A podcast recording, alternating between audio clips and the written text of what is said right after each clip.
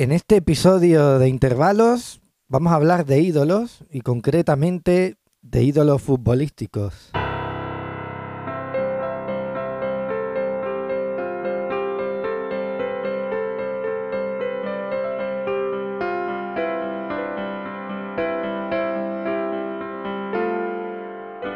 Soy Daniel Jándula, bienvenidos.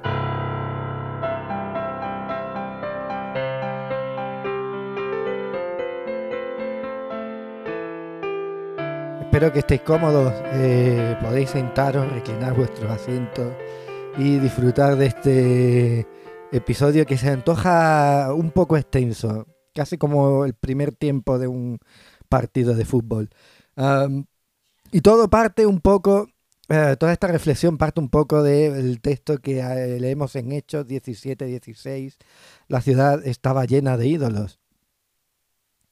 Y muchos quizás estéis pensando, vaya, esto no es un programa más o menos cultural, ¿no? ¿Por qué, por qué hablamos de fútbol? Bueno, eh, el fútbol en realidad forma parte de la cultura de un lugar, aunque mm, no nos interese el deporte en sí, ¿no?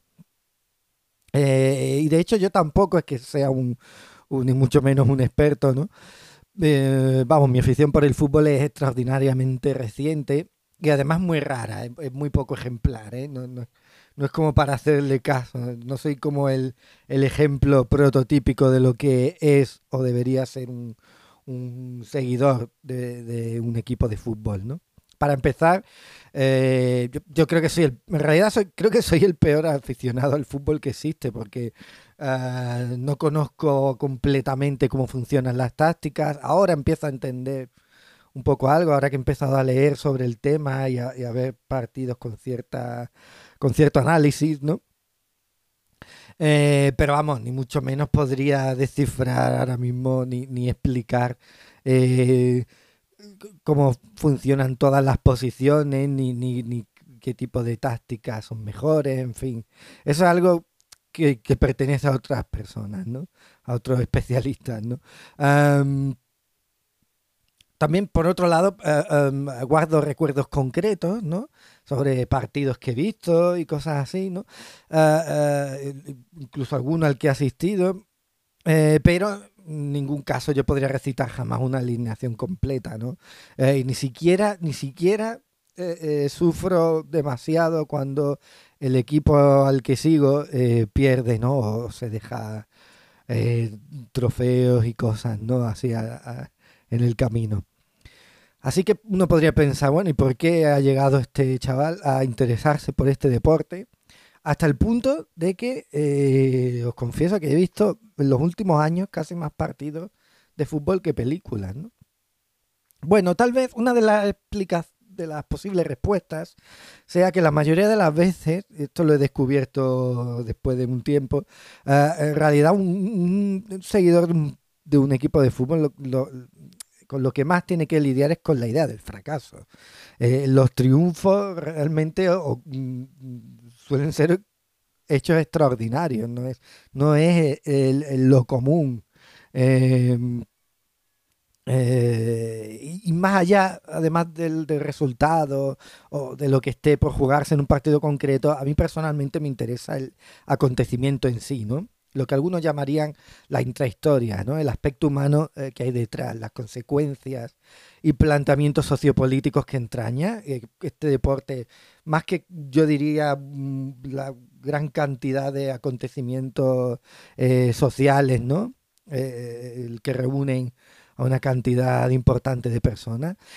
Y también me interesa mucho ese reflejo de la búsqueda y necesidad de trascendencia que a veces el fútbol asume otra vez incluso padece eh, eh, como reflejo ¿no? de, lo que asume el, ser humano, esa, esa, ah, necesidad de, que algo verdaderamente ocurra ¿no? en ese acontecimiento. ¿no?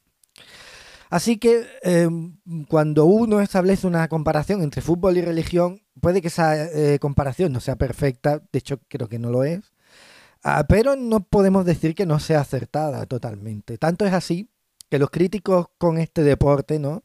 Eh, los que reniegan de él y, lo consideran una tontería, eh, es curioso que muchas veces emplean prácticamente las mismas expresiones, la misma terminología que los autodenominados escépticos emplean principalmente con la fe cristiana.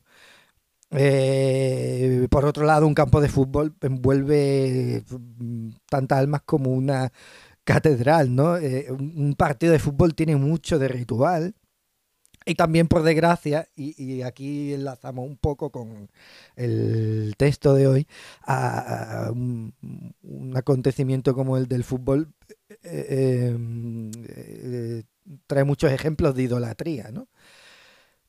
Pero yo diría, antes de pasar a eso, que nos equivocamos si pensamos que el fútbol, igual que la ciencia o el arte, es negativo por eso. En fin, eh, como nos muestra el texto de Hechos 17, la idolatría no es tanto ese elemento concreto al que uno rinde culto, que también, eh, como algo más sutil. Es decir, eh, la idolatría es más bien todo aquello que desvirtúa lo que es justo, todo aquello que se convierte en innegociable para nosotros.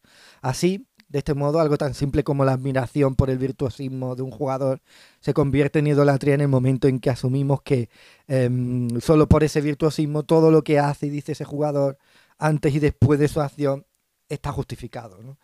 Es idolatría eh, la duda ante todo, excepto ante uno mismo. Eso también lo es. De ese caso, somos nosotros mismos quienes nos convertimos en ídolos. Eh, es también idolatría la política, ¿no? Eh, o es idolatría la cultura, cuando depositamos en ella toda nuestra esperanza. Hasta un concepto abstracto puede ser un factor susceptible de ser idolatrado, ¿no?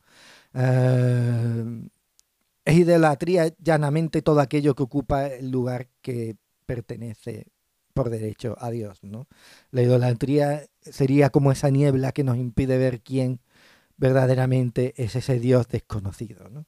Que, al que se hace mención en Hechos 17. Por eso, cuando uno despeja el elemento de la idolatría y va a lo esencial, lo que descubre es que el fútbol real no es más que un relato, ¿no? que un relato que provee de una mitología propia a un Olimpo repleto de deidades. Por eso yo creo que ha llegado a interesarme esta disciplina, aunque, eh, aunque no haya sido más que...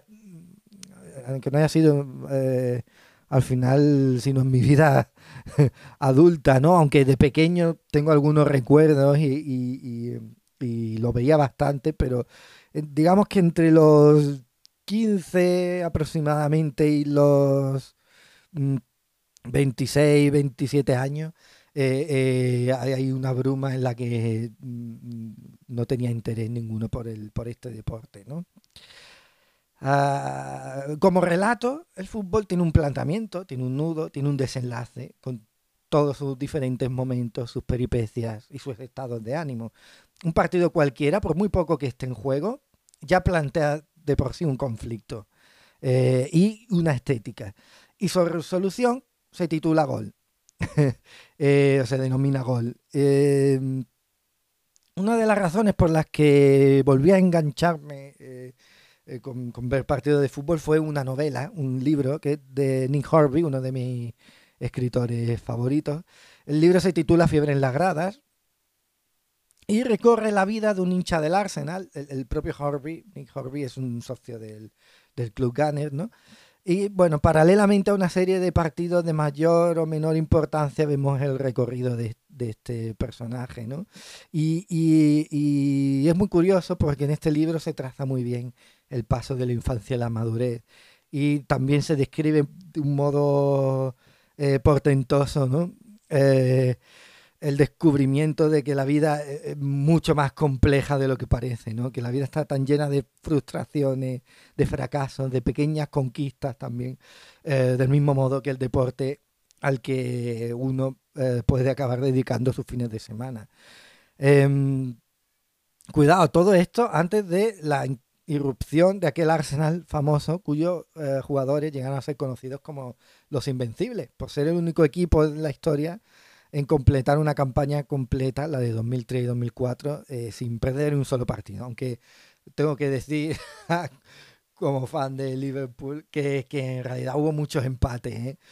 Eh, en fin, 30 años atrás de, de, esta época que hablo de los Invencibles, una mañana de febrero de 1972, en un enfrentamiento con el, contra el Derby County, eh, Nick o el narrador de su novela, llega a la conclusión de que un gol siempre es un gesto de provocación, como él dice. Y, es curioso porque tiene una especie de, antipa, de antiepifanía cuando declara que eh, de alguna manera había perdido la fe en el título.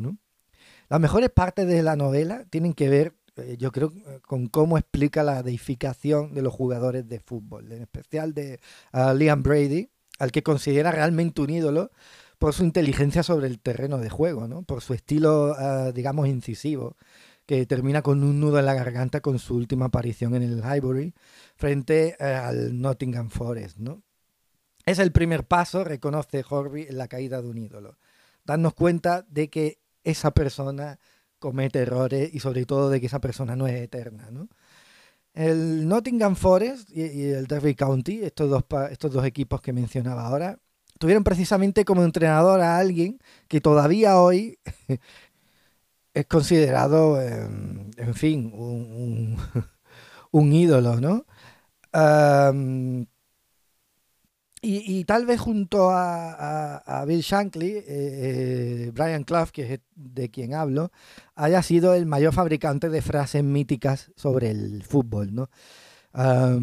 dicen que Roma no se hizo en un día, pero es por eso, eh, pero eso es porque yo no estaba allí dirigiendo ese trabajo. Es una de sus frases más conocidas. ¿no? Y luego había otra que era de mis favoritas de Brian Clough, que era, si Dios hubiera querido que jugáramos al fútbol en las nubes, eh, habría puesto hierba ahí arriba, ¿no? Como mm, él, era muy partidario de, jugar a ras de suelo, ¿no? En fin, él demuestra que es falsa la idea de que el fútbol bonito, el, juego bonito este, ¿no? Es un invento reciente, ¿no? Ah, pero sobre todo nos da una idea de lo increíblemente lógico que, fue este señor, ¿no? Ah, en fin, era un tipo, en cierto modo, era muy arrogante, era era un tipo muy directo, ¿no? Eh, pero también era un genio, ¿no? Allí en, Middlesbrough, eh, su ciudad natal, ha instalado una, estatua en su memoria. Eh, otra referencia, ¿no? A, los ídolos, las estatuas y las figuras, ¿no? Como consecuencia, ¿no? Em, en fin, la historia de Clough es fascinante. Él, se retiró muy temprano como futbolista, tiene una biografía llena de momentos oscuros entre los que destaca sobre todo su, adicción al alcohol, em, pero también tenía un temperamento visionario, con, un método de entrenamiento verdaderamente pionero y, brillante para la época. Y tenía entonces ya una idea muy avanzada sobre la relación entre un club de fútbol y los medios de comunicación, un poco anticipando al, al por conocido José Mourinho, ¿no? Eh, y bueno, muy famosa su eh, historia de enfrentamiento con el, Leeds United, equipo al que luego entrenaría durante solo 44 días, no, no duró más. Em, eh, bueno, en fin, en su biografía también está la mancha, ¿no? esa frustración enorme de no haber llegado a ser seleccionador nacional. En fin, existe una, una película, yo creo, estupenda sobre él. bueno, sobre todo sobre esto, esta etapa en el Leeds que mencionaba. Eh, su título lo dice todo, The Damn United, eh, el maldito United, ¿no? Que, eh, por cierto, está basada en un libro de David Peace, otro gran escritor sobre fútbol al que enseguida haré mención, ¿no? Bueno, el historial de Brian Clough está centrado en sus logros deportivos elevados por la opinión pública a la categoría de milagros. De hecho, cuando ascendió al Derby County de segunda división y, que fue el equipo que ganó al año siguiente la liga, desde la prensa deportiva se comparó este esfuerzo nada más y nada menos con el de caminar sobre las aguas. Que esto fue un símil que tuvo bastante eco entre los aficionados aquí al Derby County, ¿no? Y eh, curioso lo que respondió, ¿no? Decía, caminar sobre el agua. Dice, bueno, supongo que mucha gente estará diciendo que en vez de caminar sobre ella, tal vez debería haberla tomado más en mi bebida. Y, tienen toda la razón, ¿no? Pero luego, luego haría referencia a su autobiografía de 2002 y es que los ídolos no hacen milagros, aunque sepan, eso sí, imitarlos muy bien. Libro Red or Dead, también de David Peace, eh, que este ya está centrado en, eh, otro grandísimo entrenador inglés, y para los seguidores de Liverpool ya sabremos a quién me estoy refiriendo, Bill Shankly, ¿no? Eh, en fin, eh, otro, otro mm, tipo fascinante de Armas Tomás que tuvo un periodo vertiginoso, ¿no? Él desde su llegada al Liverpool en el año 1959, que, hay que recordar que estaban en segunda división, hasta su retirada sorpresa 15 años después, eh, a la puerta de su séptimo trofeo y teniendo precisamente al Leeds United como contrincante. En fin, eh, este tipo Shankly era, al contrario que Clough, era un revolucionario más discreto, ¿no? Aunque igual, como digo, igualmente eh, fascinante. Él contagió al vestuario de una forma primitiva de organización socialista.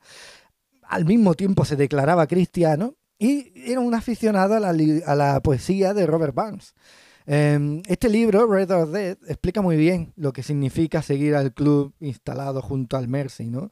Por supuesto, el, Liverpool tiene su propia mitología, el propio Shankly, ¿no? Y, yo, creo que Jürgen Klopp, su actual entrenador, se va, va, va, siguiendo los pasos, ¿no? Ah, y bueno, es un club que tiene tanta ambición como cualquier otro club inglés, ¿no? Pero eh, es curioso que la historia eh, que, escoge contar David Peace está más articulada a través de las derrotas y, em, a través de las poquísimas abstracciones que, ya le quedan a un deporte cada vez más inclinado a la precisión. ¿no? Tal vez por esto yo creo, eh, eh, me he ido aficionando a las desventuras y virtudes del equipo de Anfield. ¿no? Una de las pocas cintas en VHS que conservo es la grabación de un Liverpool 3 Arsenal 6 que encajamos los Reds el 9 de enero de 2006. Este es el día en el que yo me hice seguidor del Liverpool. A saber por qué recuerdo ese partido con tanta claridad. ¿no? Para la mayoría de los seguidores, si les pregunta, pues fue una humillación histórica eh, en el torneo de la Carling Cup. Eh, prácticamente para todos una derrota inconcebible, ¿no? Imposible, dado que el equipo, dado que el Liverpool no había recibido seis goles en su campo desde 1930. Pero para la mayoría de personas eh, que vimos ese partido por televisión, ah, no, no fue eh, simplemente un partido cualquiera de la Premier League. Y en mi caso personal, lo que supuso fue la explosión de una afición a este club que ya trasciende mi interés por el propio deporte. De hecho, ahí estamos escuchando de fondo eh, alguna narración de, varios de los goles, que, de los nueve goles que sucedieron en aquel partido.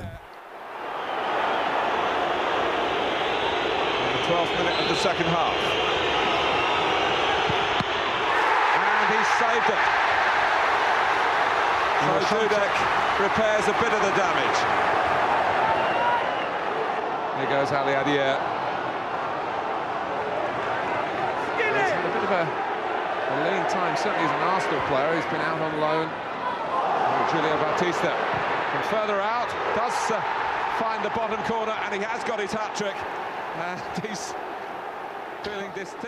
A menudo cuando, cuando me preguntan, yo, yo siempre me refiero a, este encuentro, ¿no? Cuando tengo que hablar de mi afición por el Liverpool, siempre, siempre hablo de, este partido, porque mm, eh, eh, eh, fue increíble ver cómo, cómo el, equipo seguía encajando gol tras gol, gol. O sea, en el segundo tiempo llegaron con un 1-4 eh, eh, de hecho, llegaron, llegó en aquel entonces era Dude, el portero, y, llegó a parar un, penalti también, ¿no? O sea que podría haber sido un, resultado todavía más amplio, ¿no? Una diferencia todavía más humillante. Pero, pero fue, para mí fue hipnótico ver cómo estos señores, o sea, recibían un gol detrás de otro y seguían intentándolo. Y veía, veía a Gerard, al, gran Gerard, al capitán, eh, incluso marcando un gol. Em, veía goles de falta que parecía que de ahí no salía nada y, cómo sacaban eh, ocasiones, ¿no? Eh, unas detrás de otras. O sea, para mí fue realmente hipnótico ver cómo, cómo, cómo, cómo se enfrentaban a esta, a esta flagrante derrota, ¿no? Y, y, eh, claro, em, al final es esto, ¿no? Al final es partir de, cómo encajas tú la derrota, cómo encaja, en cierto modo, la desgracia. El Liverpool no es un equipo realmente, aunque tenga muchos títulos, eh, bueno, todavía ninguno de Premier League en el momento que grabo esto. tiene seis eh, Copas de Europa y tal, pero tampoco es, el, con toda su historia, tampoco es, eh, es el equipo que más haya deslumbrado, yo creo, ¿no? Y esto, no sé, algún seguidor del, del, club puede que, me llame la atención, pero yo lo veo así. De hecho, en realidad, el Liverpool es un club más bien marcado por la tragedia, ¿no? Ah, y me remito sobre todo a aquella avalancha en el estadio en Hillsborough en 1989, en la que murieron 96 personas, ¿no? Ah, ah, que fue un, culpa en realidad de la deficiente seguridad del estadio y no, como indicó la policía entonces, una irresponsabilidad de los hinchas, ¿no? Ah, con ese acontecimiento tan, tan grave, tan, tan triste, se, hizo evidente que, aunque el fútbol trae recompensas evidentes, en, en, su categoría de ídolo, el fútbol nunca podrá rehacer lo que ya se ha perdido, ¿no? De, eh, vamos, en oposición a, cómo Dios sí que, sí que puede rehacer todo eso. ¿no? Y de eso es de lo que irá el próximo episodio, el segundo tiempo, la segunda mitad de este intervalo.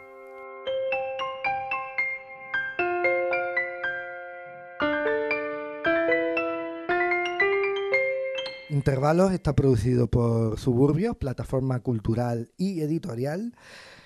Y eh, si eh, te interesa colaborar de alguna manera con este proyecto, necesitamos eh, a gente que nos ayude con su aportación económica, no especialmente grande, o sea, desde prácticamente un dólar o, un euro nos puedes ayudar.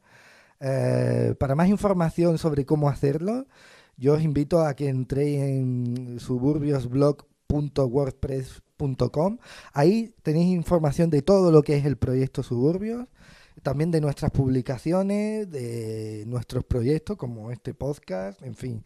Hay información de todo y también sobre cómo eh, puedes ayudarnos a, crecer y, a, producir eh, material como este y como otros tantos, otros muchos que tenemos en mente. Muchas gracias por escuchar y nos escuchamos en el próximo intervalo.